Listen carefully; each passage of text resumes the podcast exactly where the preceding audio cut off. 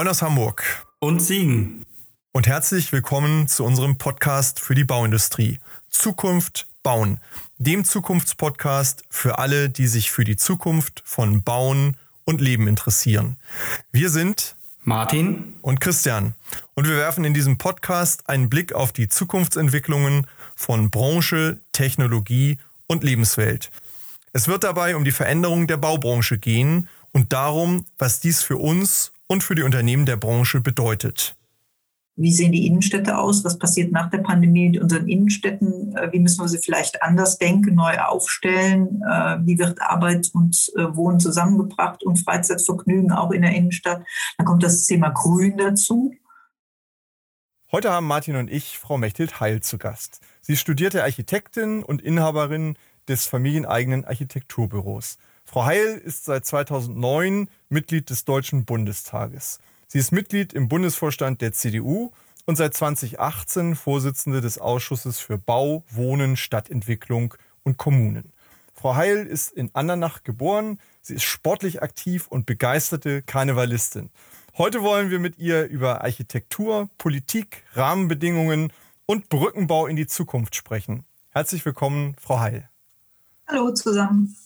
Hallo, Frau Hein, auch von mir. Ich freue mich auf ein spannendes Gespräch im Zwiespalt zwischen Politik und Architektur. Dann steigen wir gleich ein. Also aus der Architektur im Bau zur Architektur politischer Rahmenbedingungen. Was für ein Sprung ist das? Ist das überhaupt ein großer Sprung? Eigentlich gar nicht so ein großer Sprung. Äh, ich habe ziemlich früh angefangen, äh, praktisch parallel zur, ähm, zum Dasein als selbstständige Architektin oder auch erst angestellt mit der Kommunalpolitik, weil mich das in meiner Heimat, ähm, in meiner Heimatstadt, muss ich sagen, sehr interessiert hat, Stadtentwicklung. Und äh, dann habe ich im Kreistag weitergemacht. Natürlich ist dann der Bundestag nochmal eine andere Nummer. Da habe ich mich auch gefragt, was macht eine Architektin im Bundestag? Aber ich glaube, wir Architekten sind ganz gut da drin, ähm, wenn am Tisch verschiedene Menschen sitzen äh, mit verschiedenen Visionen, äh, das zusammenzuführen. Also wirklich äh, mit Fachleuten zusammenzuarbeiten. Der einzige Unterschied, dem mir schnell klar wurde, in der Politik hat man nicht ein gemeinsames Ziel, was wir am Bau ja doch immer haben. Also hat jeder Fachingenieur will auch zu einem anständigen Preis zu einer bestimmten Zeit fertig werden. Und auf dieses Ziel kann man sich immer einigen. Das ist in der Politik aber nicht so wenn man sich jetzt Ihr Umfeld anschaut in der, in der Politik, aber auch äh, in, der, in der Architektur oder in der Bauwirtschaft allgemein, was sind so die wesentlichen Unterschiede zwischen den handelnden Personen und vielleicht Gemeinsamkeiten? Also was, was ist der Unterschied zwischen einem Politiker und einem Architekten oder einem Bauingenieur jetzt im, im Kern? Ich, das habe ich gerade schon angedeutet, der Unterschied ist wirklich, äh, wir in der Architektur oder den Bauingenieuren und die Handwerker, die wollen halt schon zu einem guten Ergebnis kommen. Und äh, in, in der Politik muss man erkennen, dass es auch immer noch andere Dinge sind, äh, die wichtig werden, ja. Also für äh, die eigene Karriere, für vielleicht seine eigene Partei oder für sein eigenes äh, Land, wo man herkommt. Also es gibt immer noch andere Dinge, die im Raum stehen, äh, die nie offen, nicht immer offen auf dem Tisch liegen, so muss ich sagen. Und das ist schwierig. Aber wenn man das weiß, dann kann man damit auch umgehen man merkt ja bei Ihnen diese Leidenschaft für die Architektur. Sie haben es eben ja auch kurz äh, skizziert, wie der Weg im Grunde genommen aus der Begeisterung für die Sache dann in die Politik geführt hat. Und, und wir haben sie auch ja in unseren bisherigen Kontakten so als begeistert und, und leidenschaftlich für das Thema äh, wahrgenommen. Äh, wie sehr vermissen Sie das klassische Architektin-Sein jetzt in der Politik? Ist das so ein innerer Spagat, den man da geht? Oder ähm, sind das vielleicht ganz neue Aspekte, die jetzt hinzukommen? Also mehr Gewinn als Verlust vielleicht? Also was ich sicherlich vermisse, ist einfach dieses auch mal ruhig am Schreibtisch zu sitzen und stundenlang vor sich hin zu arbeiten und auch so gegen sich selber zu arbeiten. Also wenn, in der Entwurfsphase äh, wirklich aus sich selber was äh, zu kreieren und herauszuholen und äh, die Welt drumherum zu vergessen. vergessen. Das gibt es natürlich in der Politik nicht. Aber ich bin ein Mensch, der gern auch so zum Ziel kommt. Ich möchte nachher was sehen und das äh, kommt in der Politik auch schon mal vor ähm, aber war natürlich äh, handgreiflicher in, in der Architektur, im Bauingenieur ist klar. Da ist nachher immer ein Ergebnis da. Und das ist dann auch schön. Und wenn wir Glück haben, überdauert es uns ja auch, auch eine Lebenszeit. Guter, gut ein guter, As guter Aspekt. Wir haben, glaube ich, auch schon mal drüber gesprochen. Also Ähm, bei mir ist es persönlich auch so. Ich fand es immer herausragend, wenn zum Beispiel mein Großvater, der Polier war, zeigen konnte, was er früher gebaut hat. Und das war nach 40 Jahren immer noch da. Also dieser Stolz über das getane Werk, dass man es zeigen kann.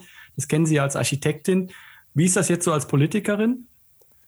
Also ich kenne es als Architektin wirklich so, auch schon von meinem Vater. Also wir machen das ja in der fünften Generation, kann ich so sagen. Ähm, und die sind halt immer durch die Landschaft gefahren und die sind, oh, das haben wir gebaut, das haben wir gemacht, so. Und äh, haben immer stolz dazu. Und dann erlebt man natürlich, wenn man dann ein Objekt übergibt, äh, dann steht der Bürgermeister oder der Stadtrat da oder der Landrat und sagt, hier haben wir gemacht. Und äh, alle, die am Bau beteiligten, denken, verdammt nochmal, ich bin ja jeden Tag hingegangen, ich habe äh, gearbeitet. So, und äh, das ist bei mir tief drin. Das würde ich nie sagen, sondern ich weiß, wer es gemacht hat und ich weiß, wo das Geld herkommt. Das ist eben halt dann nicht äh, der Oberbürgermeister oder so, sondern es sind immer Steuergelder und es haben viele Leute einen Teil ihres Lebens dafür gegeben. Ja. Das ist ein Unterschied. Das, das, da komme ich halt von der anderen Seite. Ja. Wenn man, wenn man das jetzt mal, mal weiterspinnt, wir wollen natürlich auch auf die Rahmenbedingungen äh, hinaus, aber Sie haben eben gesagt, das dauert alles so seine Zeit. Äh, Sie sind jetzt ja schon eine ganze Zeit auch in der Politik. Gibt es da schon Bauwerke politische, von denen Sie sagen, Mensch, da war ich maßgeblich dran beteiligt oder das habe ich gemacht? Also im übertragenen Sinne kann man das schon sagen oder sind die Zeiträume da noch ganz andere oder ist es manchmal gar nicht so sichtbar oder zeigbar vielleicht an der Stelle? Ganz oft ist das nicht zeigbar. Also natürlich äh, gibt es immer wieder Dinge, die wir nach außen zeigen, aber wer dann im Hintergrund daran gearbeitet hat und äh, praktisch den Erfolg errungen hat, äh, das ist oft nicht sichtbar. Und ich glaube, man tut auch gut daran, das nicht äh, offen auszutragen. Ähm, es sind manchmal auch so kleine Siege, wo man denkt, naja, war gut, dass ich jetzt da war. Wenn ich nicht da gewesen wäre, den Mund aufgemacht hätte, hätte es in eine andere Richtung gegangen. Ja. Aber man blamiert oder sagen wir mal, brüskiert ja auch immer andere damit. Also das werden Sie am wenigsten hören. Ja. Auch nicht von mir. Was, was ich in diesem Kontext der politischen Tätigkeit, was, was mir so gut gefällt, ist, Sie sind Architektin und sind Vorsitzende des Bundestagsausschusses für Bauen und Co. Das ist ja jetzt keine Selbstverständlichkeit, dass die Ausschüsse jeweils mit ähm, der entsprechenden beruflichen Vorausbildung besetzt sind. Wie ist es dazu gekommen? Haben Sie das konkret angestrebt und was gibt Ihnen das auch als äh, Rüstzeug, genau für diesen Ausschuss aus der Bauwirtschaft zu kommen? Ähm, ja, das ist überhaupt nicht normal. Äh, im, im, Bundestag ist das so, äh, die Ausschüsse werden zugeteilt den Parteien und äh, die, die Stärken haben halt äh, Zugriffsrecht sagen wir, auf den ersten Ausschuss und einen zweiten und dritten. So geht das immer hin und her. Und nach einer Weile, also ganz am Schluss, wurde der Ausschuss für Bauen, Wohnen, äh, Stadtentwicklung und Kommunen auch gebildet. Und das, da hatten wir dann wieder als CDU, CSU Zugriffsrecht. Und dann wurde halt in der Fraktion überlegt, wer kann das machen. Und ich habe direkt gedacht, boah, das ist mal, echt was, was ganz kannst du von Hause aus. Ich bin ja vorher, ähm, ich habe angefangen bei Arbeit um Soziales, äh, habe dann äh, den äh, Verbraucherschutz gemacht und musste den Ausschuss wechseln, war ich im Ausschuss äh, der Landwirte, Landwirtschaft und Verbraucherschutz. Und dann ist der Verbraucherschutz zu den Rechtsleuten gegangen, also Justiz und Verbraucherschutz habe ich dann gemacht oder Recht und Verbraucherschutz. So, und dann nochmal, ich habe also nie in dem Bereich gearbeitet, wo ich herkam weil Bauen immer angesiedelt war, mal bei Umwelt, äh, also ganz, ganz unterschiedlich. Und jetzt haben wir einen eigenen Ausschuss und das ist natürlich toll. Und ich darf das ruhig auch so sagen. Äh, natürlich arbeitet man sich in so Themen ein. Aber es ist halt schon ein Unterschied, wenn man was von der Pike auf gelernt hat. Auch wenn das Eis mal dünn wird, ist es immer noch dicker, wenn man so auf einfach viel Geschichte zurückgreifen kann. Ja. Also Fachkompetenz schadet nicht manchmal, ja. ich glaube, da sind wir uns, sind wir uns alle einig. Das, das Interessante ist ja auch, Sie haben das eben so gesagt, der, der Ausschuss ist immer mal so hin und her gereicht worden, kann man fast sagen. Nun, nun gestaltet ja im Grunde das Thema Bauen die Welt, in der wir morgen und übermorgen leben. Hat auch das, die Welt gestaltet, in der wir heute leben, aber äh, wir stehen ja heute an der Schwelle, richtungsweisende Entscheidungen zu treffen in der Frage, wie wollen wir das eigentlich morgen und übermorgen machen? Weiter wie bisher oder müssen wir da doch was verändern? Insofern ist die Frage hier, was sind die Top-Themen, die Sie da sehen, jetzt auch aus dem Ausschuss heraus vielleicht? Und mit welchen Themen äh, muss sich die Bauwirtschaft und auch die Politik dann damit gemeinschaftlich in den nächsten Jahren im Wesentlichen beschäftigen? Ja, wir kommen aus einer Zeit raus, wo äh, gesagt wurde, Deutschland ist fertig gebaut. Und da war das einfach das Bauen nicht so ein großes Thema. Und dann äh, auch nicht, vor allen Dingen nicht auf Bundesebene. Und dann äh, kamen natürlich die ganzen energetischen äh, Aspekte dazu und auf einmal hat der Baubereich da auch eine Rolle gespielt. Und äh, ich glaube, das hat auch dazu geführt, äh, weil man dann auf einmal wuchs wie Deutschland wieder. Und wir haben die energetische Problematik, dass man gesagt hat, okay, das ist so wichtig, wir brauchen einen eigenen Ausschuss. Heute, ähm, man, denke ich mal, das, das ist gar nicht mal das Alltagsgeschäft, was wir haben, sondern wirklich, wenn man in Zukunft guckt, ist das Digitalisierung. Also wie können wir effizienter, schneller äh, auch an den Baustellen werden, äh, die Planungs- äh, und die Abrechnungsdinge ähm, wirklich schneller machen. Aber wir haben auch so Sachen, äh, wir sehen, es gibt immer noch viel Schrottimmobilien in Deutschland, Brachen, äh, schlecht genutzte, ungenutzte Gebäude. Wie gehen wir damit um? Wir haben neu eingeführt das Thema äh, und das jetzt gerade dann auch öffentlich auf die Agenda gekommen, wie es mit dem Rohstoffnachzug äh, und jetzt redet man viel von Holz, aber wir haben es bei allen anderen Dingen, bei Kies, bei Sanden, ähm, natürlich, auch wenn sie Steine abbauen, wie kommen sie da heute noch dran, aber auch Zement, Kalk, alles schwierig. Wir haben äh, über das Thema jetzt die Pandemie gelernt, äh, wie sehen die Innenstädte aus? Was passiert nach der Pandemie mit unseren Innenstädten? Äh, wie müssen wir sie vielleicht anders denken, neu aufstellen? Äh, wie wird Arbeit und äh, Wohnen zusammengebracht und Freizeitvergnügen auch in der Innenstadt? Dann kommt das Thema Grün dazu. Das ist nicht so typisch, dass man über Grün in einer Großstadt so nachdenkt. Ähm, eigentlich ist Grün immer vor den Toren der Stadt gewesen. Jetzt meint man, man könnte auch in der Stadt, ja, wie draußen leben. Das geht nicht, aber das zu harmonisieren und zu sagen, ja, natürlich, äh, auch, auch aus klimatechnischen Aspekten raus, und Erholungs für die, für die Menschen, Erholungsaspekten für die Menschen, die da wohnen. Also wir haben eine ganze Latte von ähm, interessanten Themen für die Zukunft. Also ich äh, kann nie, ich komme ja aus Hamburg und wir haben, wer es kennt, in der Innenstadt am Heiligen Geistfeld ja noch einen alten Luftschutzbunker aus dem Zweiten Weltkrieg stehen, der in, in Größe und Hässlichkeit und Sperrigkeit eigentlich kaum zu übertreffen ist. Es ist also ein Riesenberg Beton, kann man sagen, der ist jetzt, weiß ich nicht, 70 Jahre alt. Und jetzt seit vergangenem Jahr äh, hat man sich darauf geeinigt, oben auf das Dach dann ein Hotel und eine Begrünung zu bauen. Das heißt, wir, wir bekommen dort also auch diesen visuellen Kontrast zwischen Grün und Beton. Und im Grunde muss man aber sagen, dass sich eigentlich seit 70 Jahren an dem Grundkonstrukt nichts verändert hat. Und das wird wahrscheinlich ja auch noch einige Jahre so bleiben. Und diese Entscheidungen, die wir heute treffen müssen, wie gehen wir eigentlich mit dem, was wir jetzt bauen, um, damit wir möglicherweise nicht 100 Jahre warten müssen, bis wir es irgendwann mal abreißen und neu bauen, sondern die Frage des Umbaus etwas flexibler und kreativer und auch ressourcenschonender gestalten, die wird ja für uns alle maßgeblich spannend werden. Wie, wie, wie, was bedeutet das für Rahmenbedingungen aus der Politik? Ja, gerade mit dem Umbau und äh, Klar, da ist das, ich glaube, in der Großstadt noch relativ einfach, in, wenn, wenn die Dinge neu gebaut sind oder wir haben ja vieles noch aus der Gründerzeit, sage ich jetzt mal als Architekt, da können sie relativ viel machen. Bei uns im ländlichen Raum sieht das anders aus. Äh, da ist das dann unglaublich aufwendig, wenn sie in die Statik da eingreifen und äh, eigentlich das schon das Mauerwerk und die Fundamente im Grunde, vielleicht zu viel gesagt, aber marode sind. Äh, da müssen wir viel mehr Mut haben zu sagen, es muss auch neu gebaut werden. Das heißt, es darf auch abgerissen werden. Ja, man kriegt es äh, energetisch äh, modern einfach auch nicht mehr hin. Von den, von den Zuschnitten der Grundrisse bis zur Größe der Fenster und, und, und, und. Und ähm, das schaffen die Kommunen eigentlich sehr schlecht. Da haben die ja, da, da müssten, müssten Stadtplaner hin. Äh, ja, das, das haben die Kommunen nicht. Die wollen da nicht in die Vorleistung gehen, nicht die Grundstücke oder die Häuser, die alten Häuser aufkaufen. Da ist viel Potenzial drin, aber die, die Lösung haben wir noch nicht. Das kann Ländersache sein, aber wir können vom Bund aus da Impulse geben. Zum Thema Rahmenbedingungen vielleicht noch. Also wir haben vor einiger Zeit in einer Podcast-Folge mit dem Professor Leupertz über kooperative Projektabwicklungsformen gesprochen und da sind mir zwei Zitate im, im Raum geblieben. A, wir müssen auch ein bisschen was tun an der, an der Vergabepraktik der öffentlichen Hand. Und wir müssen uns auch wieder dazu positionieren, dass wir in Deutschland Infrastrukturprojekte können und können wollen. Also dieses Thema, wie lange ja. dauert es, bis sowas zu machen?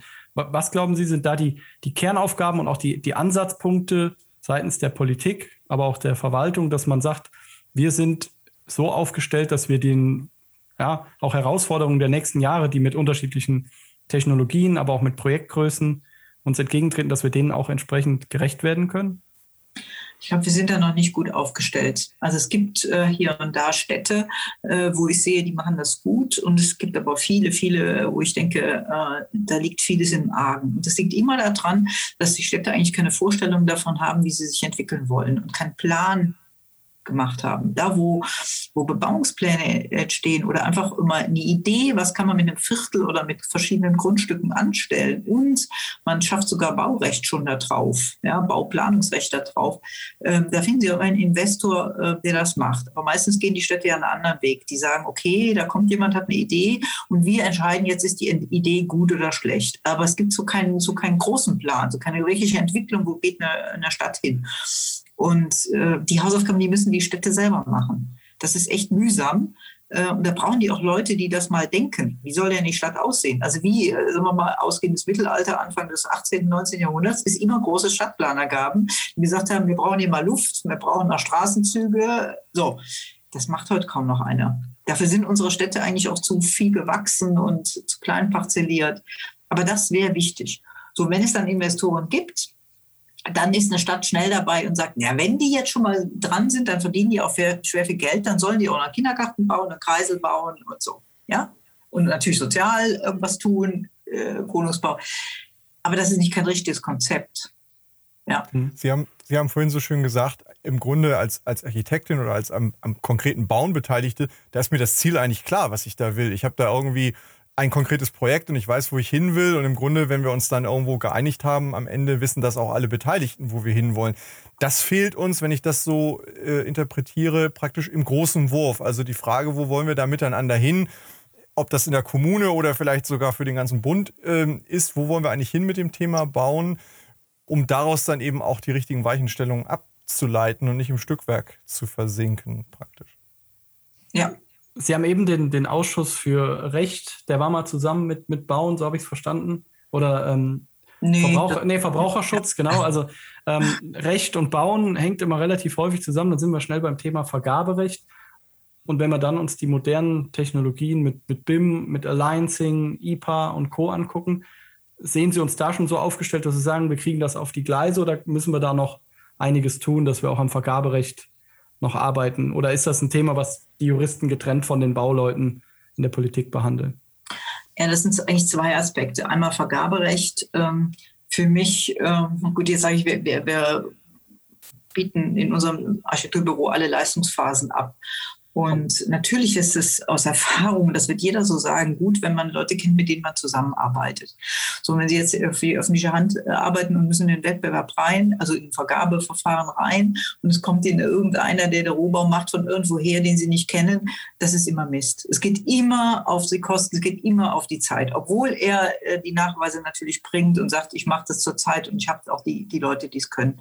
So, und dieses Misstrauen gegen auch gewachsene, gewachsene Strukturen, wo man sagen kann, wir kennen die, die sind gut, die machen äh, auch ordentliche Arbeit. Und das jetzt meine ich wirklich keine Vetternwirtschaft. So, ähm, das zerschlagen wir mit unserem, äh, es könnte ja sein, dass da zwischendurch auch mal Vetternwirtschaft ist. Also das ist das eigentlich ein Leid, dass wir das in, im Vergabeverfahren so schlecht regeln. Immer der, gut, es muss ja nicht mal der günstigste sein, aber sie haben im Endeffekt immer den günstigsten äh, den preisgünstigsten. Ob der dann auch mal der leistungsfähigste ist, soll der immer sein, aber schwierig. Für die andere Frage war BIM. Da glaube ich, sind wir überhaupt noch nicht gut aufgestellt. Ich habe selber auch noch nicht so richtig den, die Lösung gefunden. Es ist schön, dass wir ein paar Pilotprojekte jetzt machen, aber ich glaube, die Lösung kann nicht sein, dass die Großen äh, das ausrollen, sondern es muss tief in den Mittelstand drin sein. Ich sehe, dass äh, zum Teil kleine, auch Handwerker, äh, gerade junge Leute, die irgendwie einen Betrieb übernehmen, sich dem äh, öffnen. Und äh, da habe ich Hoffnung, dass es so läuft. Aber es muss natürlich dann auch irgendwie über die Verwaltungen kommen. Und wenn wir jetzt sehen in der Pandemie, man kann es positiv sehen, dass die Verwaltungen angefangen haben, äh, ihre Gesundheitsämter digital aufzustellen. Aber was für ein schwieriger Weg. Zum Teil jetzt nach anderthalb Jahren. So die laufen, die Verwaltung machen da die ersten Schritte, ja. Ähm, da habe ich Angst, dass einfach in dem Bereich jetzt Bau nicht der Druck so ist, dass die dann sagen, oh, das war jetzt haben wir, hat gut funktioniert im Gesundheitsbereich, jetzt übernehmen wir das mal in den Baubereich. Ganz schwierig.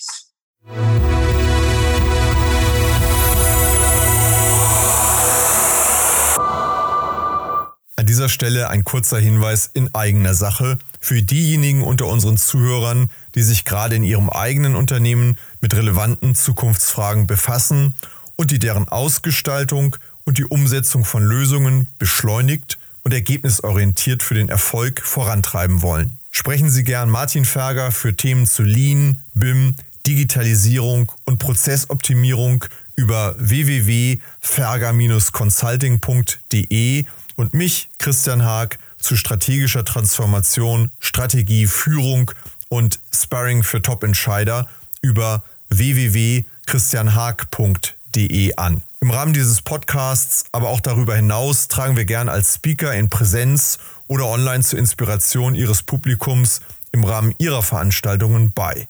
So oder so freuen wir uns auf und überregen Austausch mit Ihnen und euch.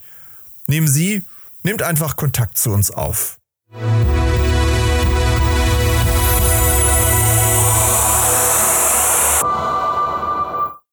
Finde ich total wichtig, dass Sie das auch so äh, realistisch einschätzen. Also man kennt auch von den, von, auch von den großen Bauunternehmen, aber auch von den Kammern. Ähm, da werden auch tolle Bilder gezeigt aus dem Bereich BIM von den Pilotprojekten. Aber gleichzeitig läuft es ja in vielen Projekten noch so ab, dass ich vielleicht als Baufirma ein 3D-Modell habe, es aber für die Rechnungsprüfung wieder in Querprofile zerlegen muss und im Prinzip die Rolle rückwärts mache und Qualität verliere, weil einfach da die, die Prozesse nicht so sind, dass man das auch haben will. Deswegen, ich glaube, das Wichtigste ist ja erstmal die Erkenntnis, dass man noch nicht so weit ist, wie es vielleicht in einem Stufenplan gefordert war. Ich glaube, dann ist der nächste Schritt, das einfach anzupacken, ist, glaube ich, der gar nicht so schwierige. Also erstmal die Erkenntnis, da ist noch einiges zu tun, ist, glaube ich, ganz, ganz wichtig.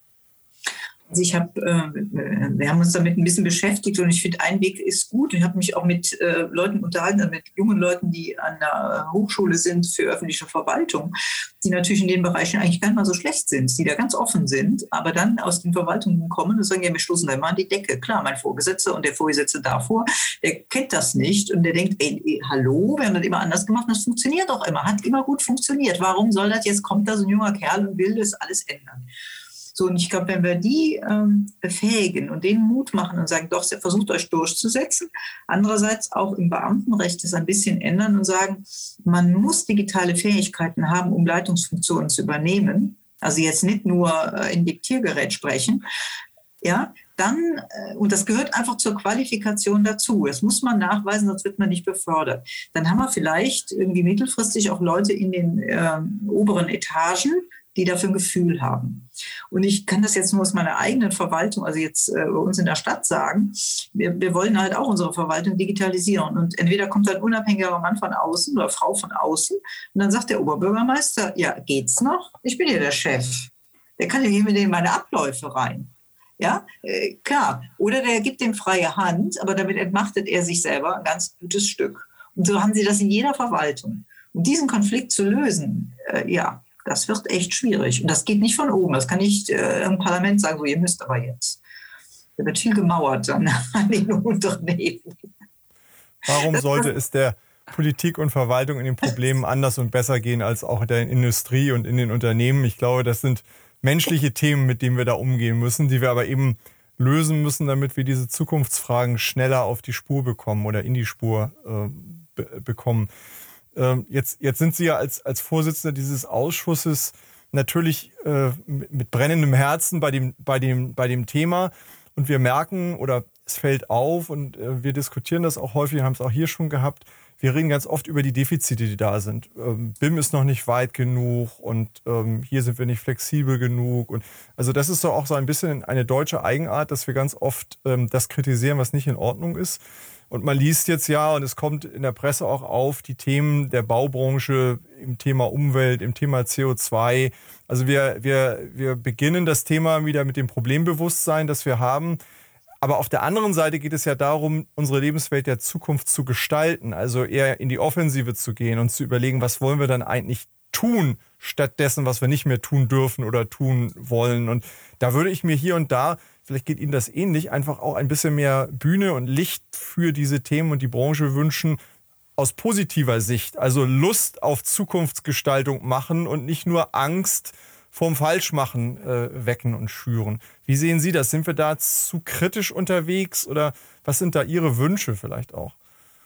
Ja, der ist, das ist ein echt interessanter Aspekt. Ich glaube, das ist so. Wir gucken wirklich gerne dahin, wo es nicht funktioniert und äh, meckern da und finden auch immer jemanden. Also ich wir haben heute gerade das, äh, die Impfzentren, ja, dass die nicht, äh, nicht ja nicht die, die, die Testzentren, dass sie nicht funktionieren und dass es da schwarze Schafe gibt. Das wird so sein, wie überall in der Welt, ja. Aber zack, hat man Entschuldigen und man hätte doch, wer auch immer, da drauf gucken müssen. Das ist bei allen Themen so. Und das ist ein bisschen traurig, da haben Sie vollkommen recht. Aber es gibt natürlich auch positive Dinge, das ist überhaupt gar keine Frage. Wenn man sich das nochmal an, anschaut, dieses Thema Bauen, ja, also ein großes Thema wahrscheinlich auch des anstehenden Bundestagswahlkampfs wird ja das Thema Nachhaltigkeit, Umweltschutz, grüne Zukunft und Co. sein. Und wir haben in einigen Folgen ja auch schon festgestellt, dass wahrscheinlich die Bauindustrie oder die Bauwirtschaft insgesamt, Immobilienbranche, wahrscheinlich ein Schlüsselplayer sein wird, um das Thema ähm, auch nachhaltig umzusetzen. Also, dass wir nachhaltiger wirtschaften, nachhaltiger bauen, Umnutzungen, Ressourcen und so weiter und so fort. Sehen Sie vor dem Hintergrund dieses Thema Bauen, wir haben eben mal gesagt, ja, dann wurde irgendwann auch noch der Ausschuss für Bauen besetzt. Ist das Thema Bauen dann so in einem Wahlkampf oder auch insgesamt in der politischen, politischen Landschaft prominent genug ähm, vertreten, dass man sagt, das ist so ein wichtiges Thema, gerade vor den Themen, die eigentlich ja jetzt vor uns stehen. Sie haben es eben gesagt, wie sehen die Städte in Zukunft aus?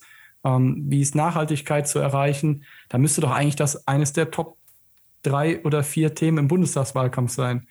Über, überschätze ich das, weil ich aus der Bauwelt komme und es gerne so hätte oder? Also sicherlich wird das Thema Klimaschutz, CO2-Reduzierung, äh, Nachhaltigkeit ein riesen glaube ich, schon ein Riesenthema sein. Das, das liegt, ja, das liegt äh, natürlich in der Natur der Dinge. Aber ob uns dann die Diskussion im Wahlkampf in der Sache viel weiterbringt, das glaube ich eher nicht. Weil wir haben ja heute kein Defizit, jetzt zum Beispiel beim CO2-Ausstoß unserer neu gebauten Gebäude. Das ist doch nicht die Frage.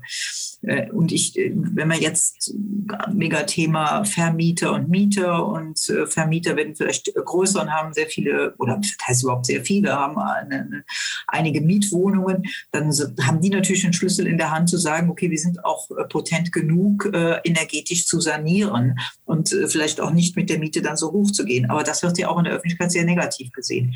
Aber selbst wenn das alles passiert ist, haben wir so viel, sagen wir mal, in die Zukunft ja noch nicht geblickt. Also wir haben immer noch nicht überlegt, wie wollen wir leben, äh, wie sollen die Wohnformen anders aussehen und, und, und. Das Thema beantwortet Ihnen kein Wahlkampf, sondern da muss ein paar Leute geben, die da nachdenken. So, und das geht dann runter in die Kommunen. Die Kommunen müssen es umsetzen. Die müssen sich eigentlich selber die Gedanken machen. Ja. Und das, das ist, glaube ich, schwierig. Also, Sie haben eben ein Thema genannt, das Grün in der Stadt. Und das Grün in der Stadt heißt ja nicht nur äh, mal hier und da einen Baum hinstellen, sondern wie will ich eine Stadt gestalten? Wie, wie den Straßenraum, die Fassaden, die Dächer, wie will ich sie gestalten und wofür? Ich würde nie eine Stadt so hinkriegen wie Leben im Grünen. Was wollen denn die Leute? Die sind ja auch in die Stadt gezogen, weil sie eben keinen Garten wollen. Maximal einen Balkon. So, ja, aber eine öffentliche Grünfläche dann eben schon. Ja. Und es hilft doch nichts, wenn die, wenn die Verkehrsleute sagen, wir legen Fahrradwege an, aber am platten Land, wo man eigentlich Fahrrad fahren kann, kommen sie nicht an. Ja. Die, die, ich finde, das, das ist eine ganz interessante Frage. Ich meine, wir kennen es aus der Organisation, auch aus dem Design, formvolles Function. Also man muss ja mal überlegen, was wollen wir mit dem, was wir da bauen, anfangen? Also die Frage, wie wollen wir es nutzen in Zukunft? Und das ist ja so, wie Sie sagen, ich ziehe in die Stadt, weil ich eine andere Infrastruktur möchte als auf dem Land möglicherweise. Ja, wenn ich jetzt versuche, die ländliche Infrastruktur in die Stadt zu tragen, werde ich ein Problem haben, wenn ich die städtische äh, Infrastruktur ins Land trage, genauso. Also dann, dann baue ich nur das jeweils andere wieder dahin, wo es vorher nicht war. Das macht wenig Sinn. Also diese gesellschaftliche Diskussion, was wollen wir eigentlich oder was brauchen wir dann aus dem Willen heraus, die muss ja im Grunde erstmal, also als Willensbildungsprozess dem vorangehen. Und wie kriegen wir das hin moderiert, dass es dann auch irgendwo in umsetzbaren Rahmenbedingungen oder Zielen mündet? Und, und da müssen wir uns auch, glaube ich, als, als deutsche Gesellschaft aufpassen, dass wir nicht uns immer in so, so einen Negativstrudel diskutieren. Also ich kenne es ja aus meiner Gegend, da wohnen Leute in der Hauptkneipenstraße der Innenstadt und beschweren sich, dass nach 22 Uhr noch laut ist. Genauso gut wohnen Leute in einer kleinen grünen Enklave, nochmal drei Kilometer von der eigentlichen Stadt weg, und beschweren sich, dass nur einmal in der Stunde der Busfahrt kommt und äh, es kein Glasfaserkabel gibt. Also das ist auch so, Ähm, es gibt so einen Spruch, man kann nicht Blase und Piffe und gleichzeitig Mehl im Mund behalten. Das ist jetzt Siegerländer platt. Das heißt, man kann nicht gleichzeitig blasen und pfeifen und gleichzeitig Mehl im Mund behalten. Also es, es geht nicht alles. Und ich glaube, ähm, da muss man dann sowohl eine Industrie, eine Gesellschaft, aber auch die Politik in Schutz nehmen. Also ich kann nicht gleichzeitig weit weg im Grün, äh, direkt hinterm Garten den Ochsen stehen haben, aber gleichzeitig äh, alle zehn Minuten eine S-Bahn vor der Tür. Und ich glaube, da muss man auch gucken, dass man da auch nicht es versucht, allen recht zu machen und am Ende ähm, ist es deutlich schlechter als zuvor. Ja, deswegen sprechen wir von gleichwertig. Ja, also gleich können die Lebensverhältnisse so und so nie sein. Und äh, man wir müssen mal ins europäische Ausland gucken. Es gibt viele europäische Länder, denen ist das gerade egal. Die lassen auch Städte oder Dörfer einfach aussterben. Das ist ja bei uns überhaupt nicht denkbar, sondern wir versuchen halt wirklich auch am Leben zu halten und sagen, das hat alles seinen Wert und das wollen wir auch so. Ja. Aber wer die, diese Diskussion, ich glaube, anregen können das nur so wirklich jetzt äh, Planer, auch Universitäten, äh, die, solchen, die so einen Diskurs führen. Und hoffentlich kriegen wir dann auch den Input und dass das dann vielleicht, wenn man was gefunden hat, auch in politische Rahmenbedingungen umgesetzt werden kann. Ja. Wenn Sie da so eine Wunschliste formulieren könnten, welche zwei, drei Themen wären das, die da ganz oben drauf stehen, die wir diskutieren und lösen sollten? Also für mich ist ganz klar, das erste ist Digitalisierung, weil da ist einfach so viel äh, Effizienzsteigerung drin. Ich gebe Ihnen ein Beispiel. Ich habe jetzt für den Wahlkampf gerade Fotos gemacht, da war ich auf einer Baustelle, das war so schön. Da hatte, der hat einen Fliesenleger, der kam da mit einem kleinen Transporter und dann war natürlich noch äh, also eine kleine Grube noch, also sagen wir mal äh, so drei Meter, äh, bevor er dann ins Haus konnte, hat er schön Dielen hingelegt, ist, hat die, die Dinger all hingeschleppt, innen drin stand ein kleiner, äh, wie so ein Gabelstapler, den konnte er im Haus, konnte er dann äh, damit rumfahren. Ich bin verrückt geworden, weil ich gesehen habe, der arme Mann schleppt da fünf Meter lang die Dinger, anstatt jetzt den Gabelstapler da raus. Ja, das, sowas kann ich nicht verstehen. Das, kostet Arbeitskraft ohne Ende. Ich habe ihn dann angesprochen und der war noch ganz nett, sagte auch, nee, das hält mich fit. Gut. Also, äh, also so, und da gibt es hunderte Sachen an der Baustelle. Aber natürlich, klar, jeder hat einen Chef, der könnte auch mal da hingucken. Ähm, so, das hat jetzt mit Digitalisierung nichts zu tun, aber mal sich die Bauabläufe anschauen, äh, dann auch zu gucken, was wird eigentlich da geliefert, wie ist die, äh, was liegt da eigentlich so rum, was braucht man wirklich, was wird bestellt an der Baustelle. Das ganze Thema Recycling, das ganze Thema wirklich Rohstoffe, wo kriegen wir die her, und wir haben das auch gelernt in der Pandemie. Alle Leute sagen, die sollen gefälligst aus Deutschland kommen. Ich komme nochmal auf das Thema Holz. Viele Leute sagen, toll mit Holz bauen. Ich kenne aber kaum einen, der sagt, schön, dass jetzt das Stück Wald abgerodet wird und wir daraus was bauen. Weil die Leute wollen eigentlich einen urtümlichen Wald haben und nicht einen Nutzwald. Das, diesen Konflikt haben wir überhaupt noch nicht bestanden. Äh, das, das ist für mich eigentlich auch also wichtiges Thema. Und ich habe glaube Recycling. Also Rohstoffe, wo kommen die Rohstoffe her? Recycling und wie können wir optimieren den Bauablauf? Also das sind ja auch die Top-Themen, glaube ich, die uns seit Wochen umtreiben. Also ich, ich beschäftige mich auch stark mit dem Thema Lean. Das ist ja dann genau dieses Thema Prozessdenken, Prozessoptimierung, Digitalisierung, aber auch die ganzen Nachhaltigkeitsthemen. Ähm, Finde ich sehr spannend und ich glaube auch, dass das die Themen sind, an die weder, an dem wenig, weder die Bauindustrie noch eine Politik noch Verwaltung, sag ich mal, in den nächsten fünf Jahren vorbeikommen. Das glaube ich auch. Wenn ich, wenn ich es richtig ver verstehe, so, das, ich beschäftige mich ja viel mit dem Thema Transformation und dem Mitnehmen von Menschen dabei. Das Problem ist, glaube ich, auf allen Seiten sehr ähnlich. Die Menschen müssen etwas wollen und für etwas sein. Also dagegen hier und da sind sie auch manchmal.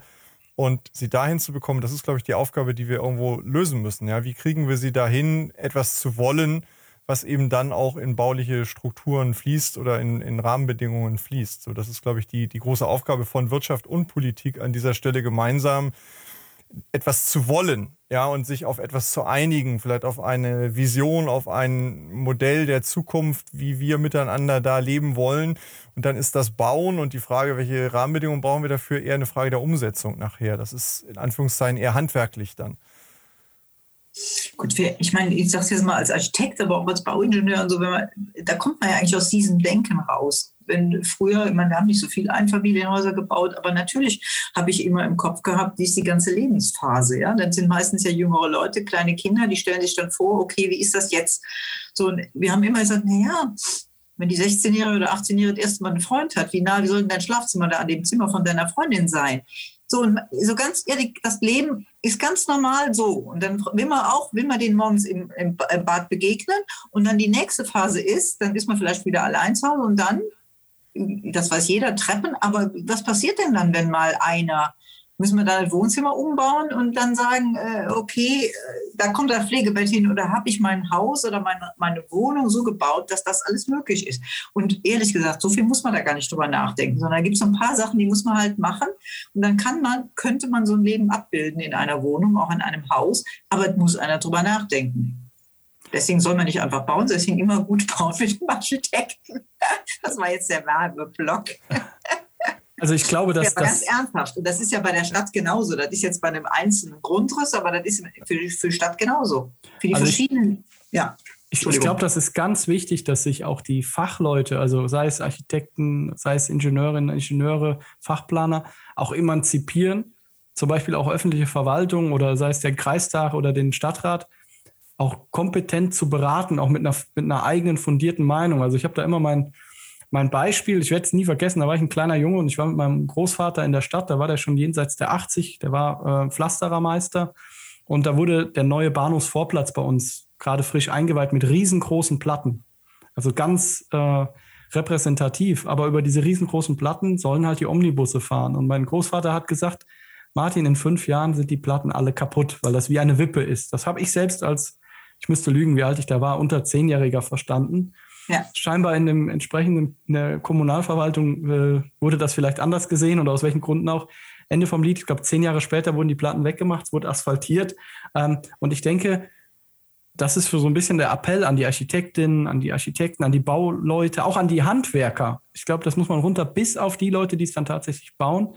Macht ruhig den Mund auf mit eurer Fachkompetenz und beratet die Leute. Also ich glaube, viele machen das ja nicht aus Boshaftigkeit, dass die zum Beispiel da die falsche Platte auswählen, sondern wieder, also die wissen es halt nicht besser. Und ich glaube, da kann man sich auch, und ich sage es ja immer wieder, ich glaube, wir haben ein Know-how in der Bauwirtschaft, also egal ob auf planender oder ausführenden Seite, das sucht auch international seinesgleichen in Deutschland. Da bin ich fest von überzeugt. Wir haben da Top-Leute. Und ich glaube, die müssen auch den Mund aufmachen. Und dann kriegen wir auch, glaube ich, solche Großprojekte, die ja, ich finde, immer ein bisschen ähm, ähm, populistisch aktuell durch den Dreck gezogen werden. Man wird immer Hamburg genannt, da wird immer Berlin genannt äh, oder irgendwelche Opern. Einfach, ich glaube, wir haben genug Know-how, dass man dann auch einen Mund aufmachen sollte. Ja, also Sie haben vollkommen recht. Ich meine, ich habe das irgendwann mal einen Beitrag gesehen bei der Elbphilharmonie. Da liefen dann irgendwie die Lüftungsschächte so, da haben sie die Tür nicht mehr aufgekriegt da muss ich wirklich sagen, ich verstehe nicht, derjenige, der da die Lüftungsschächte dran macht, der muss da sagen, Leute, ihr habt mir da zwar eine Plane gegeben, aber das geht nicht. Also wie bekloppt muss man eigentlich sein, das zu tun? Ja, so und das mal, da haben Sie vollkommen recht. Da muss man dann auch den Mund aufmachen. Ich meine, dass es zu spät ist, das schon so schlecht geplant ist, das ist auch klar. Ja, aber die Kompetenz müsste jedes eigene Gewerk, einzelne Gewerk natürlich haben und haben die auch. Das da bin ich auch noch von überzeugt. Jetzt, jetzt leben wir in einer, in einer sehr bewegten Zeit. Wir sind im Moment noch voll gedanklich beeinflusst vom Thema Corona. Jetzt zieht der Wahlkampf auf. Also es sind wirklich bewegte Zeiten und da stellen sich ja die Fragen, welche, welche Themen sind die Themen von morgen. Uns würde nochmal interessieren, für, für Sie ganz persönlich, was sind, was sind Ihre Themen fürs nächste Jahr? Was nehmen Sie aus dieser Zeit ja eigentlich äh, in die Zeit danach mit? Was sind Ihre großen Themen? Was bewegt Sie? Ja, das ist jetzt, das sind nicht die großen, also mich bewegt das, das habe ich eben schon gesagt, Digitalisierung und äh, die, die Rohstoffgewinnung und Recycling. Aber nach, ein ganz persönliches Thema, das sind bei mir, äh, ist wirklich Wohnungslose. Also diejenigen, die Menschen, die, die auf der Straße sind. Das ist auch so, weil ich aus dem ländlichen Raum komme und das bei uns die kennt man die paar, die dann, die man so trifft, aber in Berlin sehe ich das schon komplett anders. Und ich habe auch ein tiefes äh, Verständnis dafür, dass äh, man die Städte da alleine lässt. Also bei uns im ländlichen Raum bleiben die äh, Menschen nicht lange, sondern die zieht in die Großstädte und die Großstädte müssen sich damit beschäftigen und kriegen dafür nicht mehr Geld. Und ähm, das ist irgendwo ungerecht. Ich weiß, das ist äh, Ländersache. Wir geben als Bund da viel Geld, aber die Länder rufen die Mittel kaum ab. Ich weiß, das wird was getan, aber es wird da nicht genug getan. Und ich habe mir das auch in Berlin angesehen und das ist was, was mich bewegt. Das finde ich ganz schlimm, dass, das, dass, dass wir das auch bei uns in Deutschland auf der Straße sehen müssen. Ja, und wir reden in anderen über, über Smart Homes und wir reden über ganz tolle Standards, die wir haben, aber es gibt Menschen, die fallen halt da durchs Raster. Also Sie haben mich nach einem Privaten gefragt und das ja, finde ich. Ist ja auch richtig. Also ja. mehr tun, mehr das Richtige tun, ja, an, an der Stelle, glaube ich. Also ich glaube, da muss man dann manchmal auch aus der großen Politik und dem Überflug fürs große Ganze mal ins ganz kleine Praktische und an den Anfang gehen und, und da erstmal die Weichen stellen. Das ist so ein Spagat, glaube ich, den wir, den wir alle leisten müssen, weil die Gesellschaft ja zusammenhalten muss. Ne? Wir müssen die großen und die kleinen Themen lösen an der Stelle. Und gesetzlich ist das fast alles geregelt. Es darf eigentlich keiner so aus der Wohnung rausfliegen und trotzdem passiert das. Gut, gibt natürlich viele, die das auch freiwillig machen, die sagen so, nee, ich hau jetzt ab, auch junge Leute, ich, ich lebe auf der Straße. Aber ja. Keine, keine Perspektive. Ja.